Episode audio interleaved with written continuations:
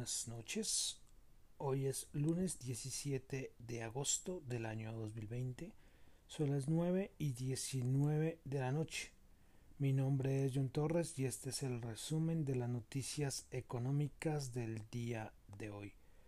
Saludo a los que nos están escuchando en vivo, los que nos escuchan en nuestro podcast de Spotify y en YouTube. Bueno, hoy lunes festivo aquí en Colombia, pero les había dicho el viernes que lo más posible es que hiciera podcast, porque aquí en Colombia es festivo, pero en el resto del mundo es un día normal.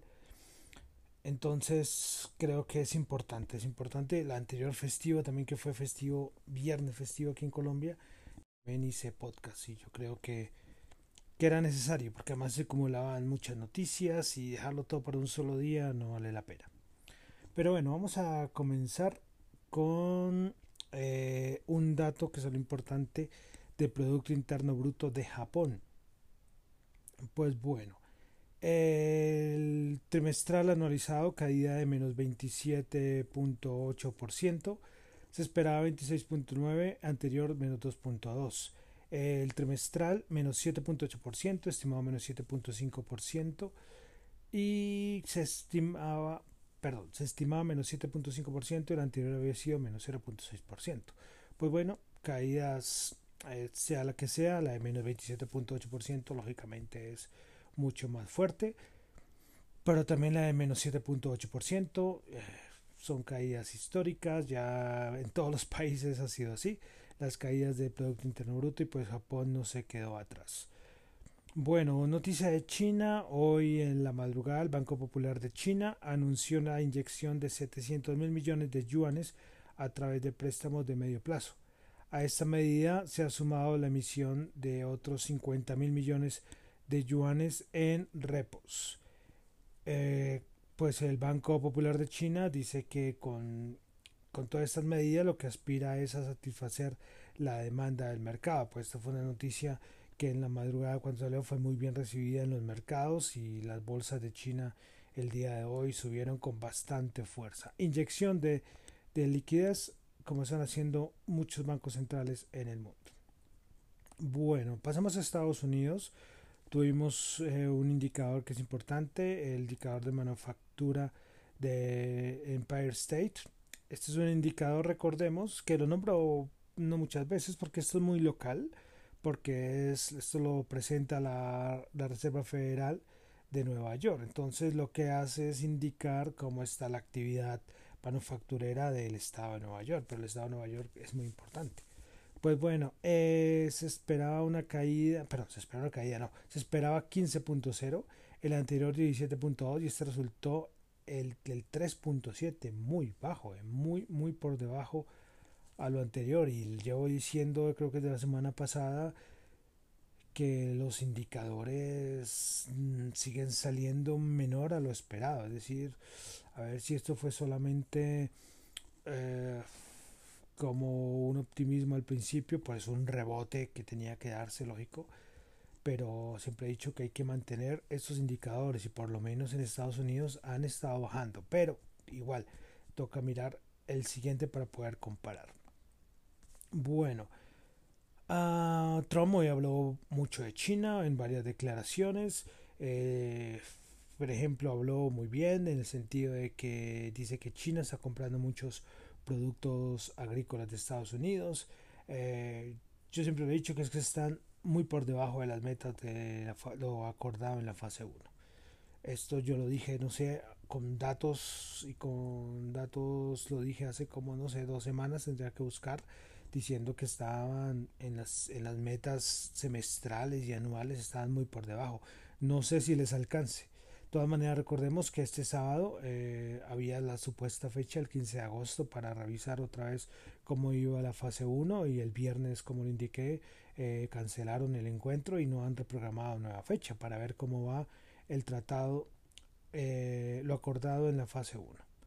Bueno, también uh, hoy Trump dijo que eh, esperaba tener como créditos o apoyar por medio de créditos a las compañías que dejen de producir o dejen tener mano de obra en China y que vayan a Estados Unidos a trabajar, que es algo que ha insistido mucho Trump. Y, y bueno, es, el problema es que no es fácil. Si tú tienes una infraestructura, tienes negocios acordados, no puedes romperlos de un momento a otro. Y eso es lo que tienen muchas empresas, tienen muchos negocios y mucho, mucho trabajo en China. Pero Trump dice que les podría dar algunas ayudas para las empresas que salgan de China. Así, así de simple. Eh, bueno, eh, y es que a su vez, hoy siguiendo con todo lo de China y Estados Unidos, el Departamento de Comercio de Estados Unidos dice que va a endurecer las restricciones sobre el acceso de Huawei a la tecnología y a los semiconductores de Estados Unidos.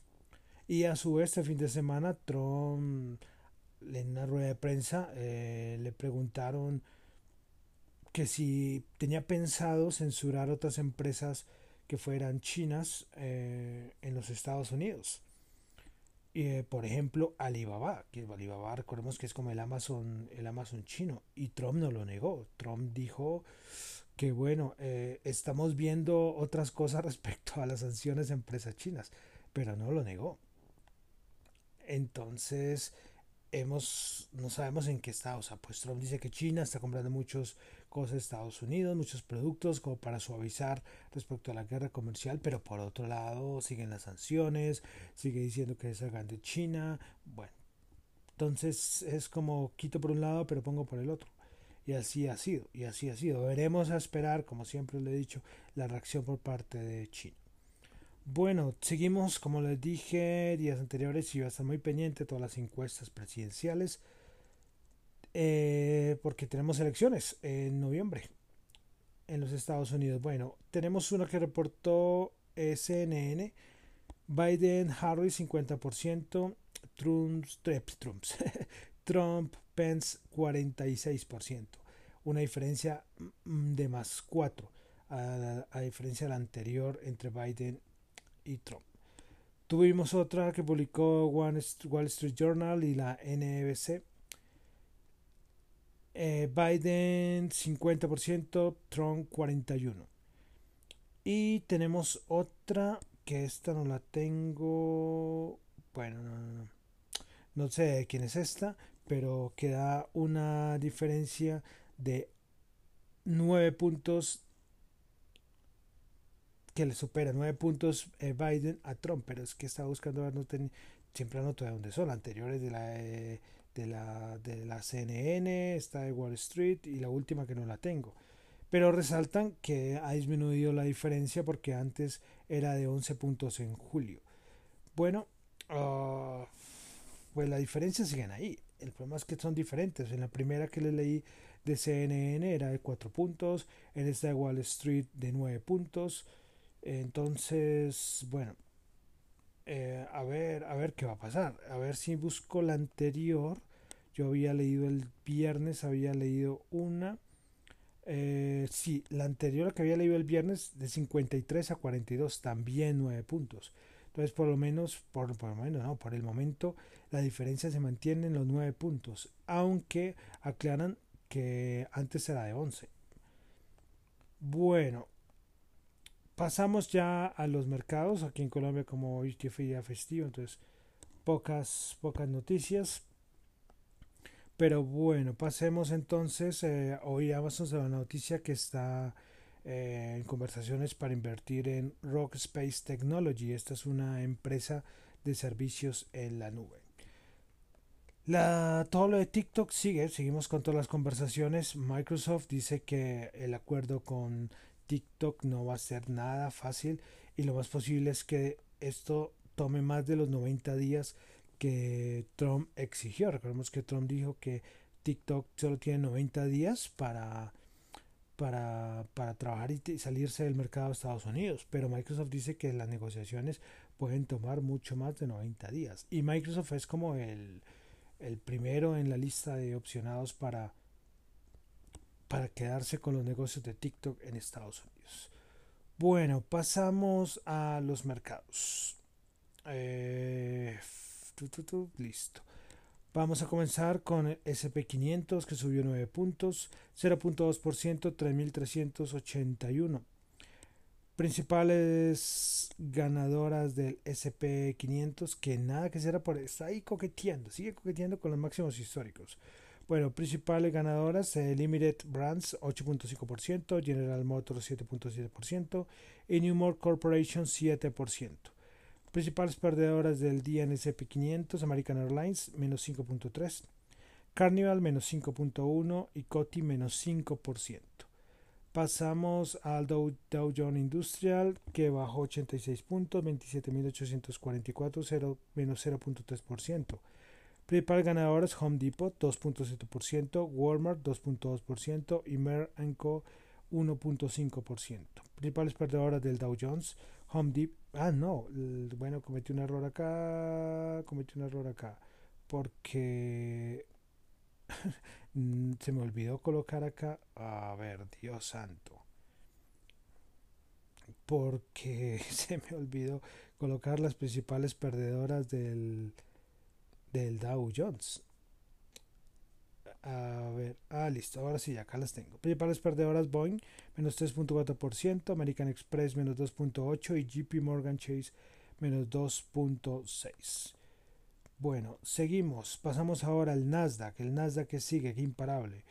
Nasdaq subió 110 puntos, el Nasdaq, perdón, subió 124 puntos, el Nasdaq 100 1.1%, 11.288. Tesla, que sigue subiendo, subió 11.2%. Eh, JD.com 7.1%. Nvidia 6.6%. Principales perdedoras del Nasdaq, American Airlines, menos 5.3%. Quartet Retail, menos 3.8%. Y Liberty Global, menos 2.1%. Bueno, eh, vale decir que la parte del sector bancario eh, como lo leí anteriormente en el Dow Jones Industrial, pues JP Morgan bajó menos 2.6, Goldman Sachs bajó menos 2.3. Eh, recordemos la movida de que se habló todo el fin de semana de lo que hizo Warren Buffett, meterse en la minera y vender acciones financieras. Eso fue lo que más se habló todo el, fin de semana. Y como vamos a ver, eh, el precio del oro pues se movió. Bueno, eh, primero miramos el petróleo, WTI 42.8 subió 0.6, Brain 45.3 subió 0.4, el oro 1998 subió 45, el Bitcoin que sigue volvió por fin superando los 12.000, 12.306 subió 405 dólares. Y bueno, tasa representativa del mercado, eh, como por, por ser día festivo, se mantuvo en 3.783. Bueno, eh, hoy, como tengo un poquito más de tiempo, eh, vamos a hablar que yo les prometí el, el viernes pasado, no sé fue el viernes el jueves, que iba a tocar el tema de Turquía, que no lo había tocado y es un tema muy, muy importante. Pues bueno, hablar del tema de Turquía se necesitaría un, un, un podcast entero, yo creo que una hora. Entonces voy a tratar, como este es el resumen de las noticias económicas, voy a tratar de también hacer un resumen eh, sobre, lo, sobre lo de Turquía. Eh, bueno, vamos a hablar una cosa. Lo de Turquía, toda la crisis, tendríamos que devolver muchos años, pero podemos partir del 2018, la crisis bancaria que tuvo Turquía, que, que fue un caos, un montón de sanciones, eh, perdón, sanciones, no, confrontaciones con Estados Unidos, eh, salida de inversionistas, capital extranjero, la moneda en un solo día creo que cayó en el 2018 como el 25% o algo más. Bueno, un caos total. Y entonces a partir de ese momento pues eh, Erdogan y mediante políticas económicas trataban de levantar la economía. Y eso es lo que estaba pasando hasta el 2000, hasta el 2019. Pues bueno, baja de tasas eh, de interés y para que la gente como que adquiriera créditos para, para de cierta manera impulsar la economía. Pero bueno, llegó el año 2020 eh, y como todo el mundo llegó la crisis del COVID-19. Pues ¿qué pasa? El sector turismo, que son los sectores más importantes en Turquía, inmediatamente destrozado, como, pasa en México, en España, países que dependen mucho del sector turístico, pues en Turquía pues se juntó todo. Se juntó que venían en un proceso como de recuperación y tratar de estabilizar ante los ojos del mundo de la economía, pero llegó este COVID y pues lo que hizo fue complicar las cosas. ¿Qué pasa? Eh, con una moneda débil, eh, hay una inflación alta, lo que hizo Erdogan, y es una cosa que es difícil de entender, es que normalmente cuando hay inflación alta lo que se hacen es subir tasas de interés. Pues no, Erdogan, y eso estamos hablando desde el año pasado, él decía que no, que para él lo que para él controlar la inflación se podía mediante eh, mediante bajada de tasas, lo cual era una cosa loquísima, porque ¿cómo vas, a, ¿cómo vas a controlar la inflación bajando tasas? Es una cosa muy difícil. Pues esto es lo que propuso Erdogan y claro, eh, todo un problema del sector financiero, desde el Banco Central hasta los otros bancos, porque claro, el Banco Central decía, es que usted está loco, señor Erdogan, ¿cómo vas a controlar la inflación bajando tasas? Y no sé cuántos directores, no sé si eran muchos, de Banco Central renunciaron eh, y también todo una disputa entre la banca privada y la banca pública, porque la banca pública Erdogan le mandó bajar tasas y que impulsar los préstamos, pero la banca privada no. Entonces, claro, en los bancos todo un lío, de verdad, un lío tremendo para saber quién dirigía, eh, todos no estaban de acuerdo con Erdogan, se acabaron un montón de gentes. Y ahorita hablar eh, la parte la parte bancaria, la parte de bancos en Turquía es una cosa top secret, casi nadie se atreve a dar declaraciones. Entonces es un problema muy difícil porque eh, al ser un país emergente contagia.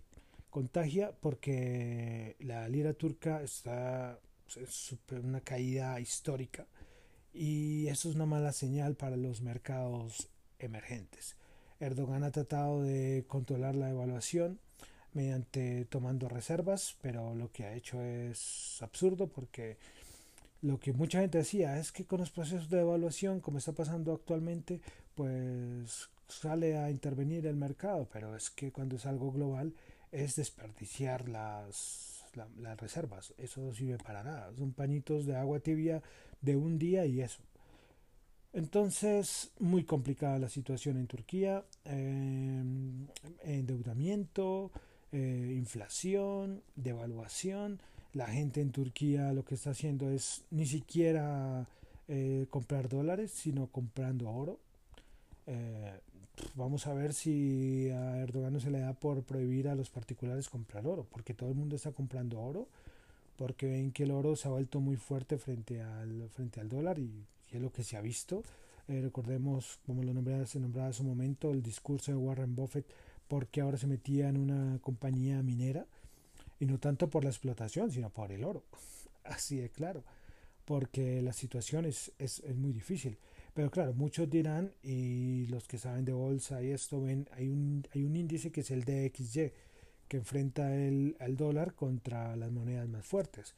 Pues entonces dirán, no, pero miren que este está en mínimos, yo no sé cuántos, de cuántos meses. Pero sí, el dólar ha perdido, ha perdido poder y ha perdido frente a las otras monedas fuertes, pero contra el resto de monedas de los países emergentes la cosa es distinta. Entonces, esto ha detonado las alarmas, lo de Turquía. Aparte que también ahí hacia, hacia el lado tiene un problema ahí con Grecia por disputar un territorio. Bueno, eso es otra cosa ahí más, otra cosa agregada.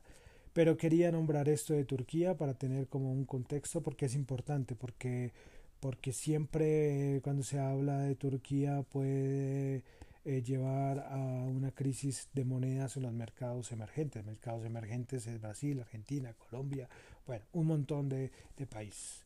Entonces quería nombrar esto, es un resumen express, pero es importante y seguiré haciendo seguimiento a, a, ver qué va a pasar, a ver qué va a pasar porque eso de Turquía es algo que no podemos perder de vista y por eso dije que no lo había tocado porque es un tema que tenía que contextualizar e hice una contextualización muy rápida y espero que, quede algo claro y para, para que ustedes mismos sigan investigando y pueden irse al 2018 y mirar todo lo que pasó y qué pasado entre el 2018 y 2020. Las discusiones, los enfrentamientos entre Erdogan y bueno, y un montón de miembros de la banca. Por ejemplo, la, la crisis de Turquía afecta mucho a Europa.